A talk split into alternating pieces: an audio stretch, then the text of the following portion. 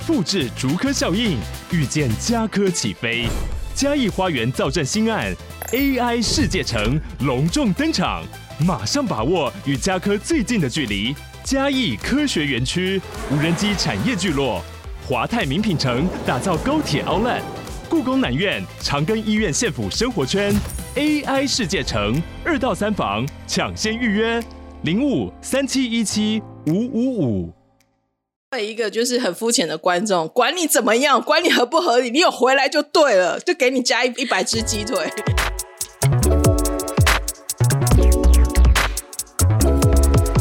嗨，大家好，我是蘑菇。嗨，大家好，我是王喵。这一集呢，我们要来，大家知道我们没什么好聊所以，我们就会 没有啦。就是我们要来做一下经典韩剧的回顾。我要说，虽然是这样子。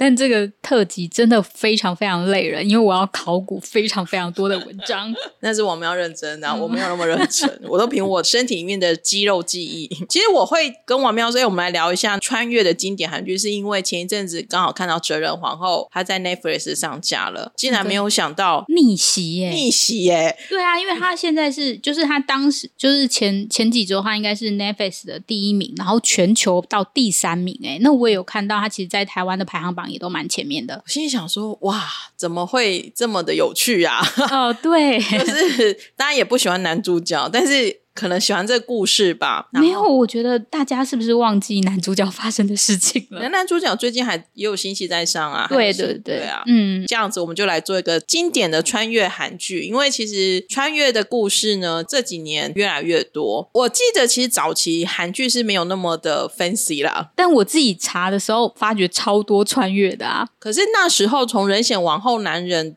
的开始前后没有什么穿越剧，啊、我说的早期是有这么早哦，okay, 哦十年前的早，OK，对对对，记得是二零一二年的早期，因为其实早期的韩剧都在三台做嘛，嗯嗯，那那时候三台的故事它稍微会严谨一点，它真的是一直到 TVN 整个串起来之后，开始这种就是有线电视的它的题材。不会被绑得这么死的时的情况之下，才开始会有很多各式各样更社会写实的案件啊，或者是更穿、嗯、对对，应该是说，就是之前的穿越就是很很典型的，就是从古代穿越到现代，或从现代穿越到古代。嗯，但是自从可能只就是在有线台出呃有线台出来后。各种穿越的元素，什么穿到漫画啦，嗯、穿到异世界啦，从、嗯、外太空诶，外太空来的还是 还是穿，就是各种元素就是变得很多。嗯嗯嗯，就稍微来盘点一下。等一下讲的这几部韩剧呢，因为我们都会爆雷，所以如果你还没有看的话呢，然后我们会建议你，你可能就是可以先去看这这几部我们推荐的戏，除非如果你不介意爆雷的话呢，那你就可以往往后听下去。嗯，对，因为不爆雷有点难讲，各位。因为我们可能穿越就一定要讲结局嘛，嗯、那个结局到底怎么样，合不合理，或者是中间改变了什么事情，我们都可能必须提到。嗯嗯，所以我们清单已经列出来了，你都可以先去看这几部，我们真的都很推。我觉得讲到穿越剧，大家就一定要讲到这个宋编呐，就是宋载真编剧，他真的是穿越之母啊。那也是啊。我们先来聊的是人显王后的男人。我相信，其实如果你真的是资深韩剧迷啊，这一部韩剧大概会是你一定有看过的。然后我记得我那时候，因为我为了这次聊，我也回去翻了一下我自己写的一些东西。我记得我那时候封给人显王后男人的是，就是说人生一定要看的一部韩剧之一。我觉得他是诶、因为如果大家在谈他穿越韩剧的时候，绝对会提到这一部。嗯，故事呢，其实是应该是说，我觉得那时候呢，因为他是算是 TVN 的串台剧之一，然后。那时候看到这两个男女主角的时候，其实说实在话，会觉得这是谁呀？就是大家都没有很熟，就是刘莲娜跟智炫玉。然后呢，再加上在 TVN 播出，但是他那时候预告片一出来的时候，加言情一放出来的时候，其实就震惊全世界，因为 这件事一定要你你讲话一定要那么浮夸。这一集你就是要这么，我就是要这么浮夸，走浮夸风。但是但是我要说，那时候的片头广告真的很赞，他就。就是就是想说哇，真的好像不一样了。那时候他的片头广告跟故事一点关系都没有，说的后来也是对对，所以其实会。因为其实等于他花很多时间去制作前导广告，这个手法其实是现在是 T 可能大家很常看到，那其实那时候真的很少，甚至 TVN 有点像是去改变了这件事情。整个故事呢，其实是讲述的是朝鲜的这一个算是金鹏道，就是男主角啦。男主角呢，他是他是朝鲜男人，朝鲜人，然后呢，他就是穿越到现代。然后他穿越到现代的时候，他一穿越到遇到了就是呃一个女演员，然后她是刘妍娜所饰演的。那她这这个女演员饰演的就是仁显王后，所以她一穿越过来看到就是他们在演古装剧，对，然后就是仁显皇后，所以他会想说，他以为他真的看到仁显皇后。然后因为仁显皇后好像是他那个时代的他那个时代的王后吧，所以他会有点错乱这样子。后来发现，原来只是个演戏。那故事就开始就在这里，他会有一种冲突感嘛，就是一个从古代来的男人穿越到现代，女主角又有点天兵天兵，刘仁娜又演的很可爱。对，我觉得刘英娜最就是最最厉害的就是这一点。嗯，他就演得很可爱，然后声音又奶奶的，就会问他说：“你是谁啊？你在干什么啊？”然后，然后我觉得很好玩的，印象很深刻，就是因为这个朝鲜男的男人呢，他就会发现说：“哦，原来他已经活，他这个时代是已经很久很久以后的韩国，所以他会想要去翻《王朝实录》，对，去看就是看史书啊。我觉得这个男人真的很聪明，就是他想要知道他那个年代发生什么事情，因为他可能要历经政治斗争还是什么的，所以他就要带他去图书馆。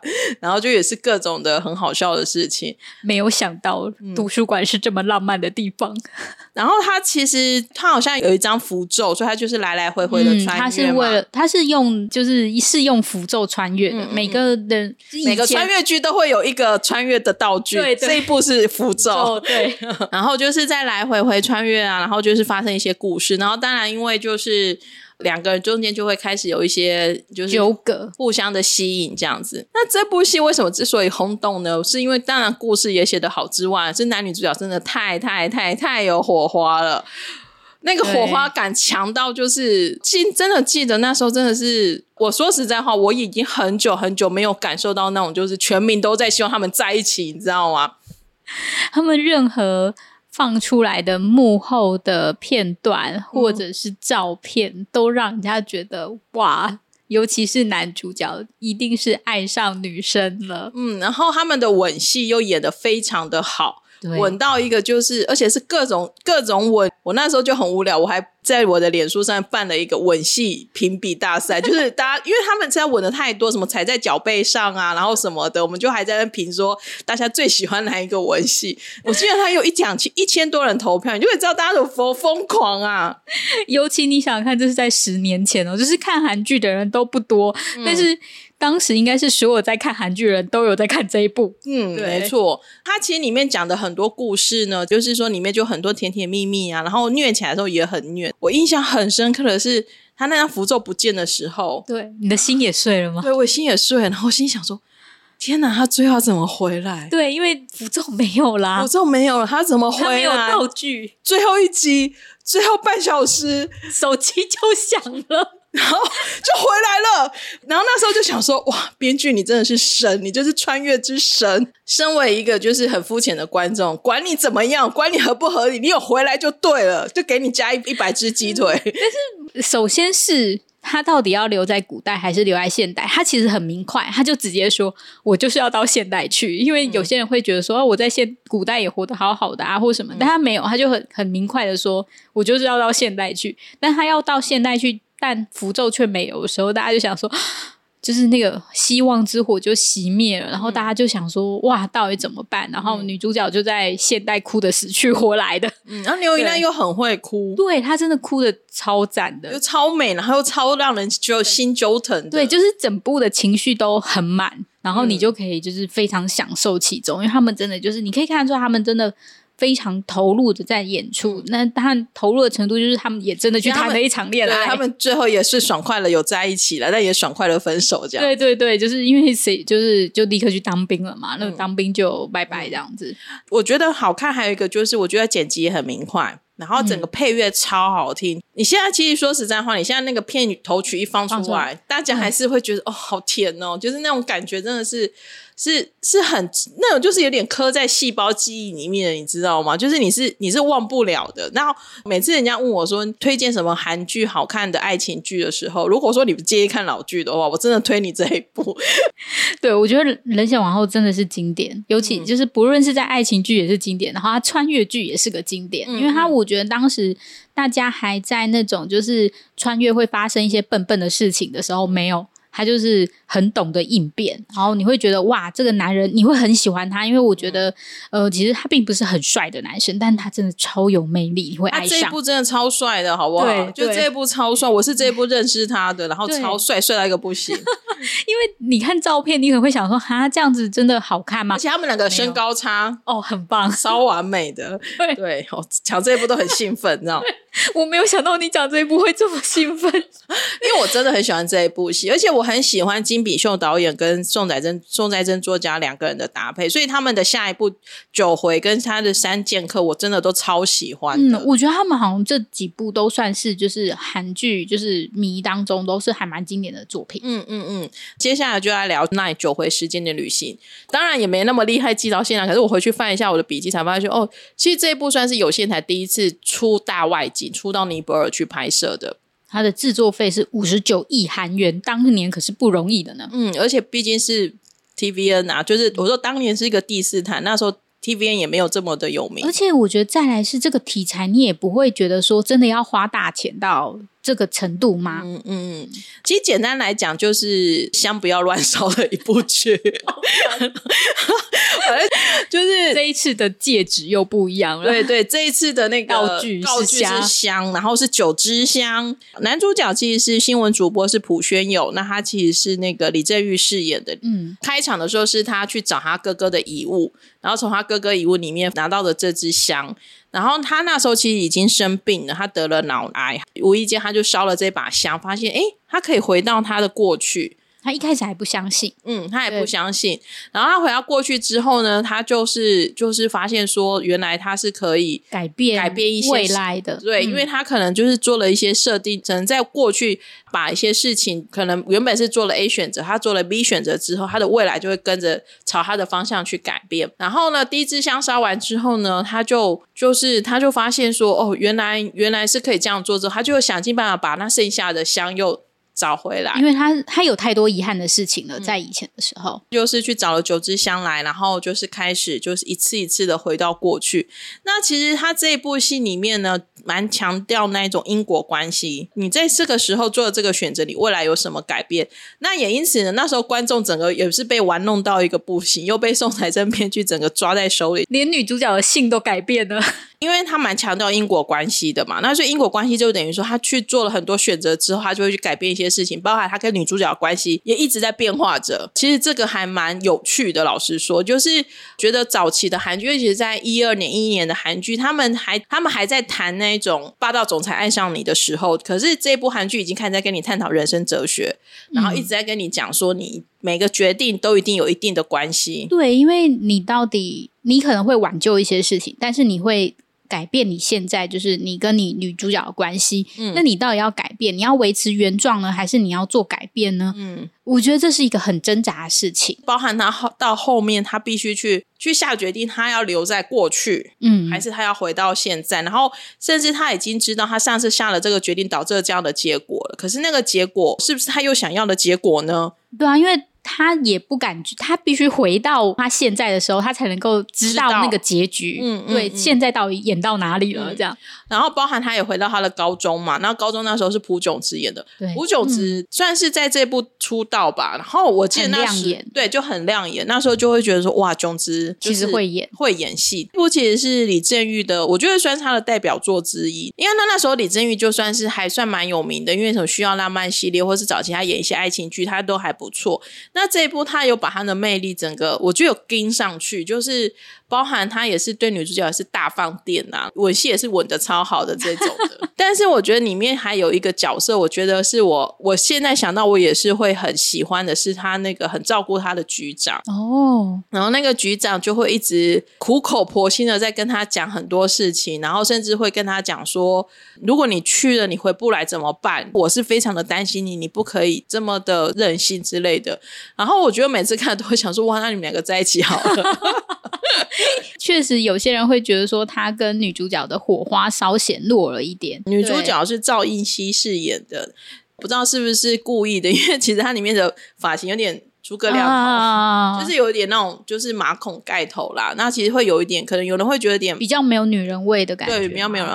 可是我是觉得还可以，是因为我觉得李正玉真的太会放电了。他这个是从头到尾放到尾，放到尾，随便深情的跟女主角讲一句话，就是我要跟你离婚，是因为我我爱你。然后我想说，哇，这种话你也可以讲的这么的厉害，他就很会演这种啊，嗯，他真的超会演的。对啊，他的故事就是在这烧这九把香的过程当中，就是一个一个的去去回溯，然后一个一个去调整。那个时候，我觉得我还很印象深刻的其中一点是。那个香的使用方法，就是我就会觉得说，哦，可能一开始你会从头烧到尾，嗯、然后后来有时候就烧个半柱或者什么之类。嗯、我想说，哦，原来就只要对半之后，还是有办法。就是他们的，就是你会觉得说，哦，原呃，都会有一些很让人家觉得惊奇的点，就是没有想到的地方。编剧想怎么写就怎么写，没错。我想说，哦，安奈马塞哦。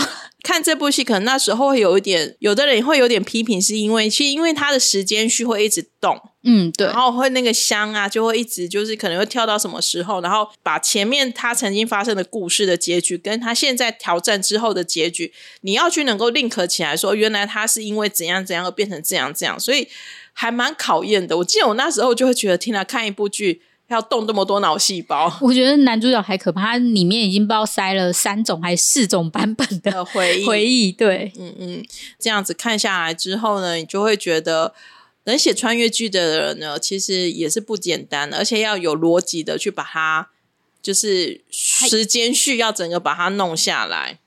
我觉得是宋在真很就是编剧很喜欢挑战这种，嗯，就是特别烧脑的。其实真的是穿越剧之母啊，因为他后来的什么阿尔罕布拉宫回忆穿越到游戏里面去，然后呢，W 两个世界穿到漫画里面去，他就是很爱穿啊。我觉得穿越剧要写得好也是不容易啦。然后再加上可能就是大家对故事的理解度，还有你当时可能看到这一个桥段，你是很新鲜的。啊，我觉得还真的很重要一点是导演要会拍，嗯，就是导演。要会能够理解，然后可以厘清，因为如果真的 W 就真的不行，就是如果你真的理解不好的话，嗯、其实大家就是观众也真的会混乱，他就不知道说现在演到哪里了。嗯嗯嗯，变成是编导的部分都要结合，都要配合的很好。那我自己是真的很喜欢金比秀导演跟宋在珍的搭配，他们后来就。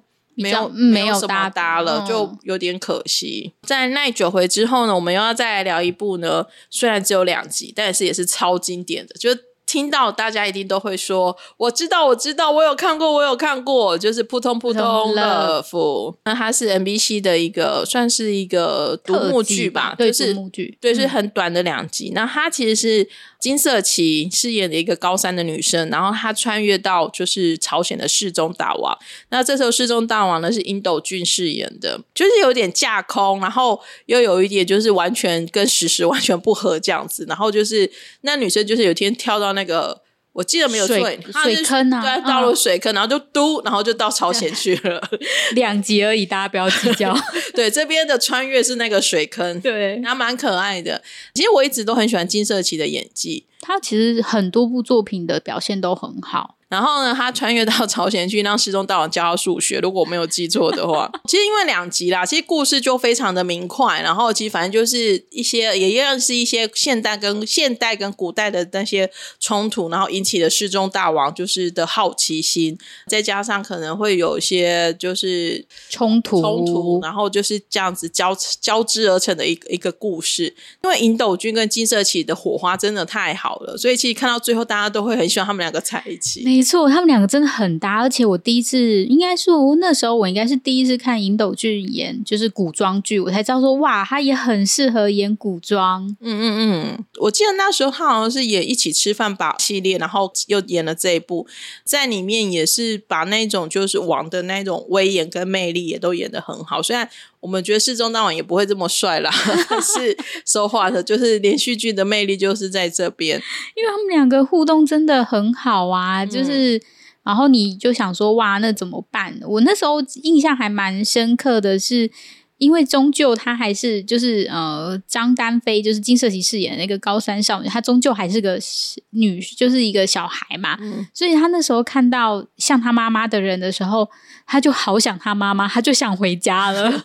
对，可是你又可以感同身受说啊，原来就是那个想要回家的那个点是在那里，嗯、其实没有办法永远都。留在那个地方，ending 也收的很好，是因为大家就想说，万一他又回到现代的时候，那怎么办？怎么跟尹董剧又重续前缘？然后反正就是一定会啦，就是 他们会有一种暗喻的感觉，就是嗯，他们其实他可以就是 happy ending，对对对，就是最后就是 happy ending。嗯，那这一部其实也出现了，就是安孝燮嘛。对对，他其实有，就是一个小角色这样，因为两集，所以出现的场戏份不多。你回头来看的时候，都会觉得还蛮有趣的，嗯、不是黑历史啦，是还蛮有趣的。对对对，对，嗯，扑通扑通 Love 之后呢，我们要来聊的这一部穿越，我觉得是那一种还蛮写实的穿越，就是是属于。前面如果穿越可能都在谈恋爱啊，就是这个人的穿越是真的还蛮有一点像是是重新去回顾为什么我们会变成现在这个样子的一个一个一段过程。那这部是 Go Back 告白夫妇，因为就是用韩文念的话就是告白的意思。告白夫妇呢，他其实是男主角呢，就是是男女主角，其实他们。在现在现在的这时候呢，两个已经是几乎是要离婚了。嗯，对，就是互看对方不顺眼。然后有一天呢，穿越到二十岁的时候，等于都知道他们中间会一起发生过什么事情。然后他就是在过程当中呢，重新的去发现说，可能有些事情其实是自己没有做好，还蛮多夫妻间写实的故事相处。对，嗯、因为就是很多事情可能习惯了以后，大家就忘记了。嗯，然后就会觉得说，哎，其实我们。可能因为一开始大家都因为那时候他们已经在现代的时候，现在时间他们已经走到要离婚，然后看彼此很不顺眼，然后就是很怨怼的那个情况。那、他回到回到他们就是大学时期的时候，他们当然就会觉得说。那我们当初就不要谈恋爱，嗯、我们当初就不要结婚，就不会有接下来对成为怨偶这件事情啦。所以他们就会就是就会有那些冲突，然后在经经历一些事情的时候。才会知道说，哎，原来他们当初是怎么谈恋爱，去回想起来这件事情。这一部其实我还蛮爱推，就是已婚的同事朋友们来看的。就是大家问我什么韩剧的时候，我就说，嗯，那你可以去看一下这一部，我相信你们一定会很有感觉的。对，我觉得他确实把那些就是，嗯。其实每个人都有他们他想要付出的东西，就是他们真的很真心的，其实想要为对方好，可是就是没有做到啊，最后没有做好，因为现实就是有一些残酷的地方，然后还有一些就是误会，嗯，然后还有就是自各自的剧场也很多，然后就会觉得你是不是怎么样了，或者是说怎么样之类的，然后大家就是又不会去说开，所以就会。一直延伸这样这样的一个部分，可是我觉得这一部里面的女主角跟妈妈之间的故事也蛮精彩的。对，我最超好哭，我有印象很深，就是永远她跟她妈妈讲话的时候超好哭。呃，她在现代的时候，她已经妈妈已经过世了，所以她看到她妈妈的时候是非常非常怀念的，然后她就会抱着她妈妈，然后就是跟着她妈妈做任何事情，嗯、然后她妈妈。就想说女儿怎么了？就是因为妈妈其实并不知道女儿是穿越回来了，嗯，然后就会觉得，呃，女儿就是根本就不是那样子啊，就是为什么一直要黏着我这样子？但是就是他知道说为什么，但是他就会去回想说他跟他妈妈的点点滴滴。就大家去试想，你可能你回到二十岁的时候，你可能会想要为了什么样的错误，或者是为了什么样的呃失去了什么事情，然后回去重新去整理。然后那所以我觉得告白夫妇是用这个角度重新的带着大家回去。去思考说，如果你有机会，你回到二十岁的时候，你会选择跟同样的人继续谈恋爱、继续交往、继续生小孩吗？还是你要选择另外一条不一样的路？但是你选择另外不一样的路的时候，它是不是真的比这一条路好呢？嗯，没有人可以有答案。我觉得它里面还有一个很写实的点，就是他们有一个儿子，那那个儿子就是他们没办法割舍掉，因为如果你们不结婚，其实他就没有这个小孩了。嗯、然后那时候后来他妈妈就有跟他说，就是其实妈妈后来有点感应说，其实发生了什么事情，嗯、就是我身边的女儿为什么长，就是跟我之前就是的样子，就相处模式完全都不一样，这样。嗯他就直接跟他说：“就是你应该去回到你孩子的身边，因为人可以没有父母，但是绝对不能没有孩子。”嗯，就是我觉得这句话是很，就是你有一些亲身经历过事情的人，或者是一些编，就是才可以写出这样子的话。就是你知道说，孩子绝对是你的心心头的一块肉。嗯，然后他们为什么会有孩子？我是觉得这种就是其实会有一定程度的心灵鸡汤的成分，就是有点在安慰。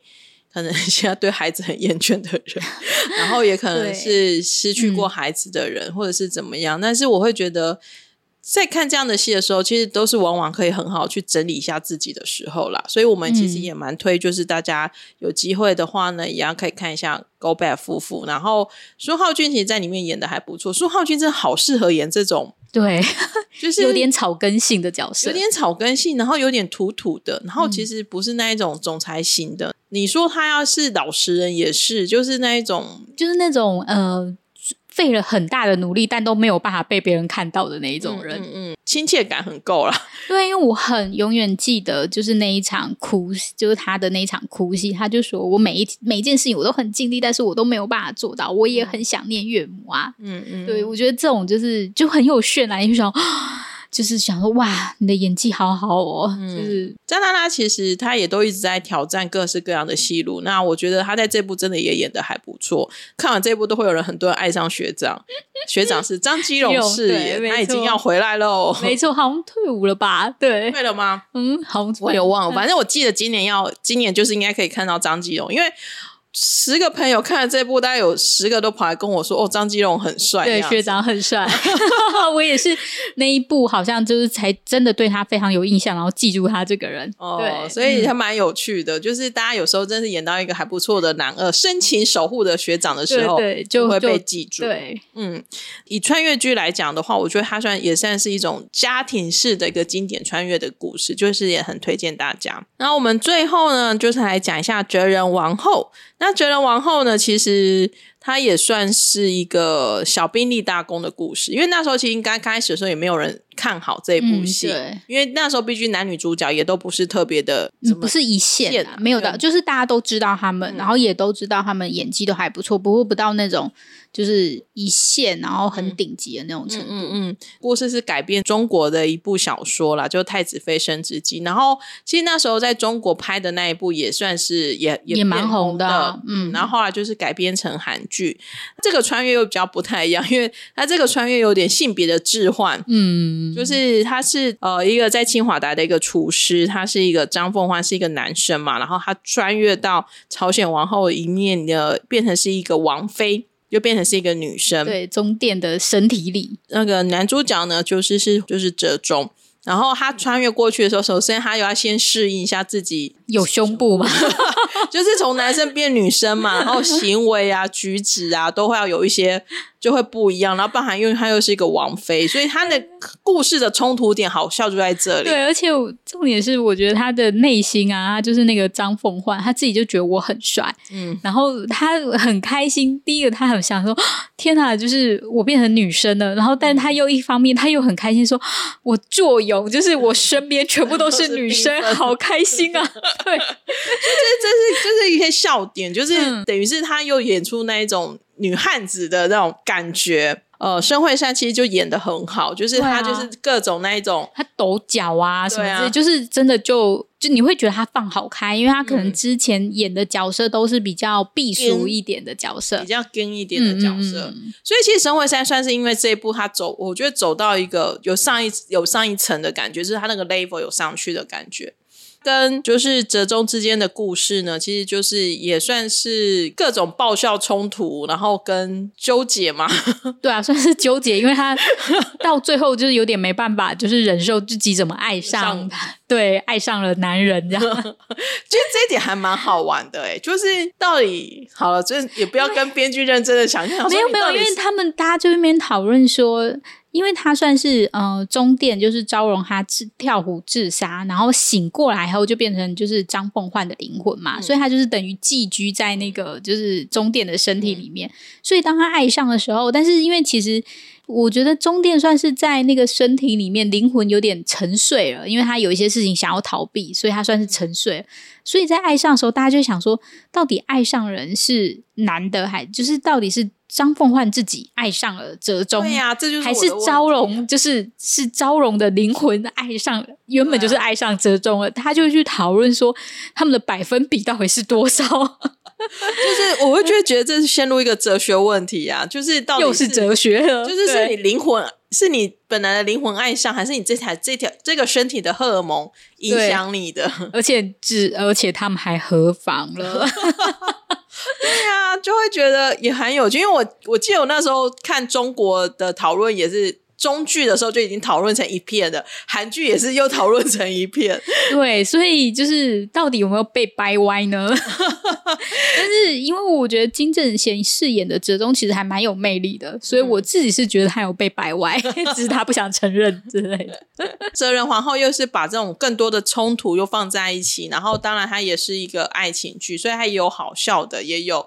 就是很感人的爱情的部分，然后当然结局的部分呢，也是大家也是各种虐。对啊，就是因为你得一定得，就是谁要留下来，谁要离开呢？嗯，对，我觉得这种就是永远都没有办法。我觉得它算是一个蛮中规中矩，然后大家可以想象到的结局。嗯，对，但是就是一切都回到了正轨，但是你又会失落，因为为什么被掰弯的人就不见了？对，没有办法留在就是终点的灵 的身体里面呢？所有事情总是要回到正轨嘛。对啊，然后就是但折中会觉得说，哎，这以前这个女人很疯啊，但是为什么现在没有那么疯了呢？嗯、但就是她原来的样子啊，嗯，就是我觉得就会有一点点心酸酸的感觉。嗯，然后它里面其实好像有出现大量的韩国的料理嘛，嗯。哦，我觉得这点还蛮厉害的诶，嗯、他真的有善用他青瓦台厨师的那个人设，就是因为他改编的算是他有有充分融合好韩剧的啊韩国的历史，嗯、然后他是还蛮改的蛮在地化的，所以我觉得难怪韩国人去接受度也很高。因为我觉得他在做那个拉面那一段，就是做的很好，因为 因为古代人不会把。面条拿去炸，但他会把面条拿去炸，然后再加上他们真的很会拍食物，所以他做出来那些料理。真的看起来都好好吃哦，所以发明拉面人是不是被穿越的人教的？教的 就突然会觉得，嗯，比如说发明微波炉的人是外星人教的，都有这种，要不然你怎么那么厉害？对，怎么会发明出这种东西？嗯嗯，就是《整容皇后》真是真是也是一个经典啊！就是你谈穿越剧的时候，尤其正近几年的时候，你一定就会谈到这一部。我觉得近几年的穿越剧的话，我觉得这一部算是呃从头到尾都表现的蛮好的一部。嗯嗯，对，我们也在期待申惠善的新戏啊，因为我觉得他也是好一阵子没有新戏出来的。啊嗯、不过他在这一部正身是证明他真的是会演的，就是真的在这一部里面就看到说，哎，他的另外一面。我觉得他那时候的哭戏也很棒，嗯、就是两个人，其实他们金正贤跟他两个人都超会哭的，所以就是两个人就是在很悲的那个情况下。的那种冲，就是的离别的感觉，我觉得也很浓厚。那我们今天呢，就是跟大家聊了这五部的穿越剧。其实穿越剧其实认真数还真的很多啦。哦，对啊，其实我昨天我们嗯前前几天的时候，我们在讨论说我们要聊穿越剧，然后我们就必须呃定义一下我们到底要聊哪些剧，然后。一查不得了啊！哇，穿越剧真的超多的，我就说，哎、欸，这样没赛没赛，我们要就是好好的，就是浓缩，就是限缩一下范围、嗯。对啊，对啊。那所以我们就是把它定义在是是是比较是偏爱情的，然后是有口碑场的、嗯、的部分。回去重看，我相信都还是很好看的剧。好像有些人就是特别喜欢看穿越剧，就是比较有冲突，然后有好笑的地方。因为我觉得穿越一定会有好笑的地方。我其实早期没有那么爱看穿越剧啦，就是会觉得。不够，它不是真的嘛。嗯，它就是有点觉得，就是而且我觉得是假假的。嗯，再来是穿越剧一定得陷入那个胡同里、轮回里，到底你要怎么去处理这块事情？然后到底就是。会不会变成一个死胡同，然后就绕不出来呢？就被关在那里面呢？对，而且穿越剧很容易会因为逻辑的错误，或者是没有顺很好，然后就是穿越本身就是一个 bug。但是问题是，还是会有很多那一种，就是更让你觉得说，嗯。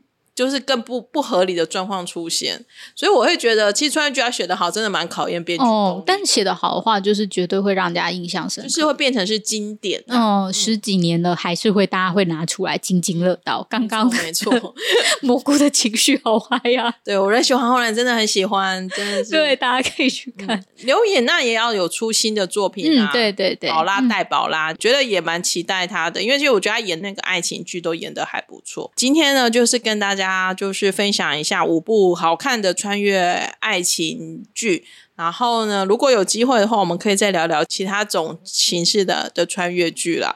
对啊，我想说，哎，我们先把那个杀人的先。就是去掉，我就直接先讲。对，不要跳出来告诉你们怎么没聊信号，不好意思，因为信号没有爱情，好啊。然后到底就是他应该说有穿越元素啦，因为也有什么回到位，就是呃平行时空的啦，然后宇宙来的穿宇宙来的穿越啊，然后漫画的穿越，然后游戏的穿越，就后来发现，哎，其实很多穿越的元素就是一直都在韩剧里面出现，从现在穿越到过去，也有从未来穿越到现在。你是你想要穿穿越到哪一个时空，或者是？哪一个空间，或者是哪一种穿越到未来比较好吧？我觉得古代有点没办法适应那个状况。我想要穿越到平行宇宙去。那你知道，就是有一个这种小说也很多嘛，然后书也很多，然后电影也很多，但所有人都会说，就是其实现在的版本就是最好的版本了。嗯，嗯好哦，对 谢谢。好，那我们今天就先跟大家聊到这里喽。那我们下次经典韩剧跟大家继续聊聊其他新的主题。那以上就是我们今天的分享，谢谢大家，谢谢大家，大家拜拜。拜。